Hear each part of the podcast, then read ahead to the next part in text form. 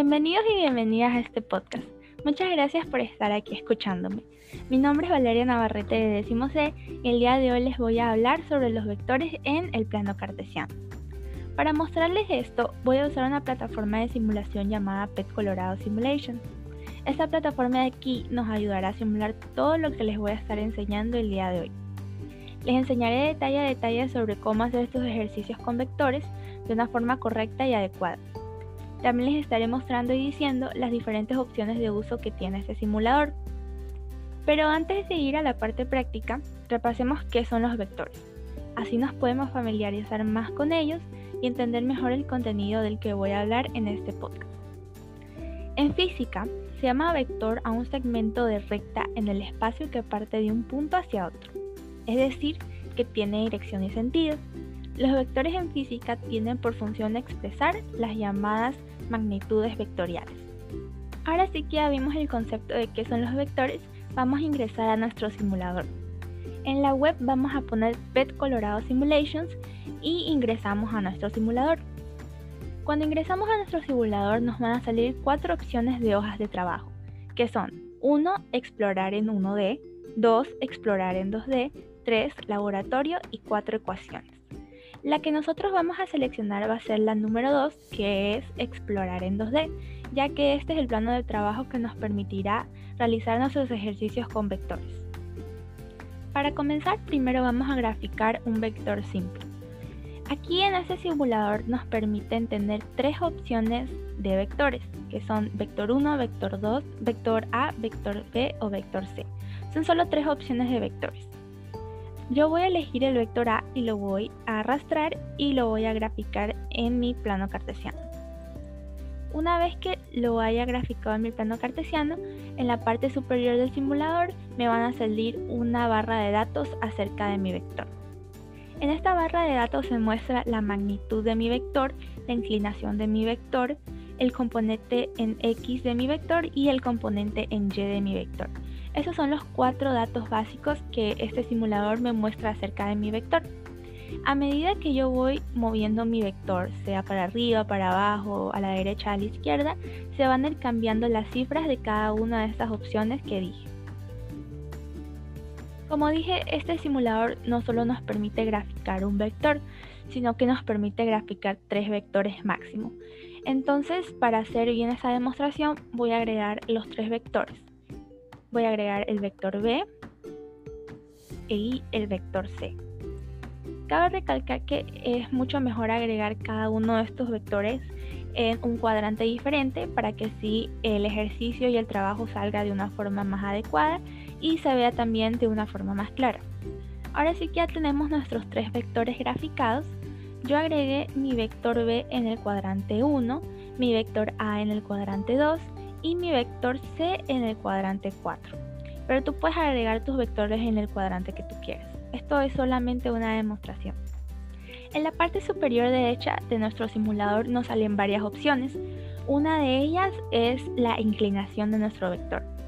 Yo voy a seleccionar el vector A y este botón de aquí que les comenté que es de la inclinación nos permite ver en cuánto es la inclinación de todos nuestros vectores. Entonces nosotros aplastamos esta opción de aquí que está en la parte superior derecha de nuestro simulador, la aplastamos y nos va a salir la inclinación de nuestros tres vectores. En esta ocasión, si movemos nuestro vector, va a ir cambiando la inclinación del mismo. Si nuestro vector está en la parte superior, la inclinación va a ser positiva, pero si lo bajamos a la parte inferior, la inclinación va a ser negativa. Entonces, si lo volvemos a poner arriba, va a ser positiva.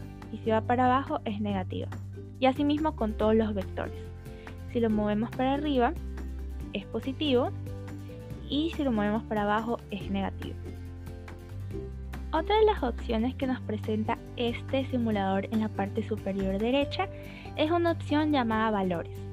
Si aplazamos esta opción, nos van a salir los valores de nuestros tres eh, vectores.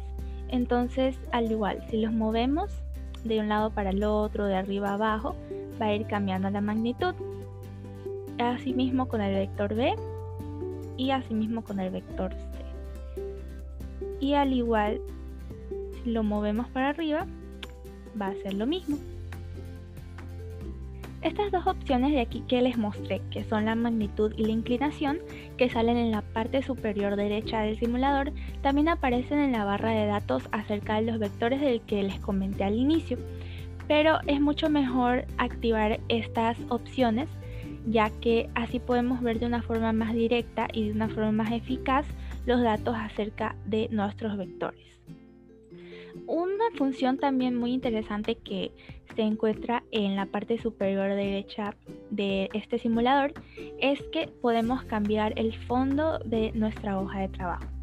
En esta ocasión yo tengo eh, mi hoja de trabajo de fondo cuadriculada, pero también la podemos cambiar a una hoja en blanco. Entonces si presionamos esta opción de aquí, la hoja va a cambiar a color blanco totalmente. Y si volvemos a presionar la opción, va a volver a cuadriculada y así sucesivamente. Entonces esta opción de aquí me parece muy buena porque eh, es mucho a los gustos de cada quien. Por ejemplo, hay personas que tal vez prefieran trabajar en una hoja en blanco o personas que tal vez prefieran trabajar con una hoja cuadriculada. Entonces me parece una opción muy buena dependiendo de las necesidades y los gustos de cada persona al momento de trabajar con este tipo de hojas. En lo personal me gustan mucho estas funciones que les mostré porque nos ayudan demasiado a tener un mejor resultado en el momento de hacer nuestro trabajo de simulación porque cada una de ellas nos ayuda a ver una forma eh, más precisa, una forma más eficaz eh, cómo es cada uno de nuestros vectores también nos ayudan a ver de una forma más eh, directa cada uno de los datos de nuestros vectores, entonces me parecen opciones muy buenas y aparte que son muy sencillas de usar. Podemos mover cada uno de nuestros vectores de la forma que queramos o de la forma en la que nuestro ejercicio o nuestro trabajo nos requiera ubicar nuestro vector. Así que esta aplicación, bueno, este simulador me parece muy bueno porque podemos colocar nuestros vectores de la forma que los necesitemos. Entonces me parece muy buena. Aparte que nos dan los datos exactos de la posición, de la magnitud, de la inclinación de nuestros vectores. Entonces me parece muy buena. Aparte que al momento de agregar los vectores solamente tenemos que seleccionarlos, arrastrarlos y colocarlos en, nuestro, o en nuestra hoja de trabajo. Cabe recalcar que en la vida cotidiana los vectores nos permiten ubicar direcciones, distancias, determinados recorridos. Con el uso de vectores se puede determinar la distancia que se recorre de tu casa al trabajo, o de al colegio, o a la universidad, o de cualquier distancia, y que además nos ayudan a conseguir direcciones con nuestro GPS, puede ser nuestro GPS de celular, tablet, etc. Para mí una de las mejores opciones de este simulador es esta opción de aquí que es el borrador. Esta opción de aquí me parece muy buena porque al igual que las demás opciones que les he enseñado, es una opción muy directa y demasiado fácil de usar. Esta opción de aquí aparece en la parte inferior del simulador, la parte inferior derecha. Entonces simplemente si queremos borrar todo el trabajo que hemos hecho en nuestro plano, eh, cartesiano porque queremos volver a hacer otro trabajo o simplemente nuestro trabajo no salió mal, simplemente aplastamos este botón de aquí que tiene una forma de borrador y todo el trabajo que hicimos desaparece inmediatamente. Entonces es muy sencillo porque solamente tenemos que dar clic y así todo el trabajo que hemos realizado se borra instantáneamente. Entonces me parece una opción muy buena porque es muy directa y sencilla de usar.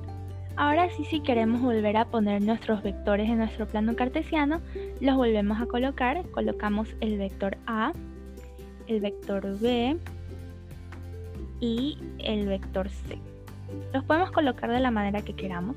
Como dije, también tratemos de colocarlos en diferentes eh, cuadrantes, cada uno en un diferente cuadrante para que así quede de una forma más clara cada uno de los vectores.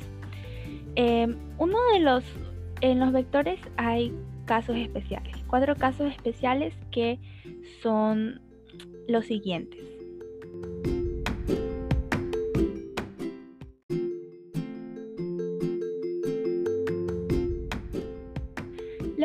Especiales son cuando nuestros vectores están en alguna de las líneas de nuestro plano cartesiano. como por ejemplo puede estar en alguna de las líneas de nuestro plano cartesiano, cada uno de nuestros vectores. No es que están en algún cuadrante de nuestro plano cartesiano, sino que nuestras líneas vectoriales están en alguna de las líneas del plano cartesiano. Cuando están en las líneas del plano cartesiano, la inclinación y algunas veces los componentes o la magnitud se reducen a cero, como aquí se muestra. Entonces, esto pasa solamente cuando está alguno de nuestros vectores en alguna de nuestras líneas del plano cartesiano. Estos casos especiales suelen ser muy sencillos, la verdad no son tan, tan diferentes, son demasiado sencillos, solamente son especiales por el hecho de que los vectores no se encuentran en alguno de los cuadrantes del plano cartesiano, sino que se encuentran en alguna de las líneas del plano cartesiano. Así que más que todo por eso es que se llaman especiales, porque no se encuentran en ningún cuadrante, sino que se encuentran en alguna de las líneas del plano cartesiano indicadas. Bueno, entonces esa fue la demostración de los vectores que quería enseñarles en este podcast. Espero que les haya gustado mucho este podcast, que hayan podido conocer sobre todo un poco más sobre los vectores, sobre cómo se grafican en los planos cartesianos. No es algo tan difícil, la verdad, solamente es cuestión de ir aprendiendo poco a poco y especialmente siento que es mucho más fácil cuando lo haces en algún simulador web como este Así puedes aprender de una forma más rápida y sobre todo de una forma más clara a cómo ir ubicando poco a poco los vectores en el plano cartesiano. Aparte que es una forma mucho más divertida porque lo haces de una forma virtual.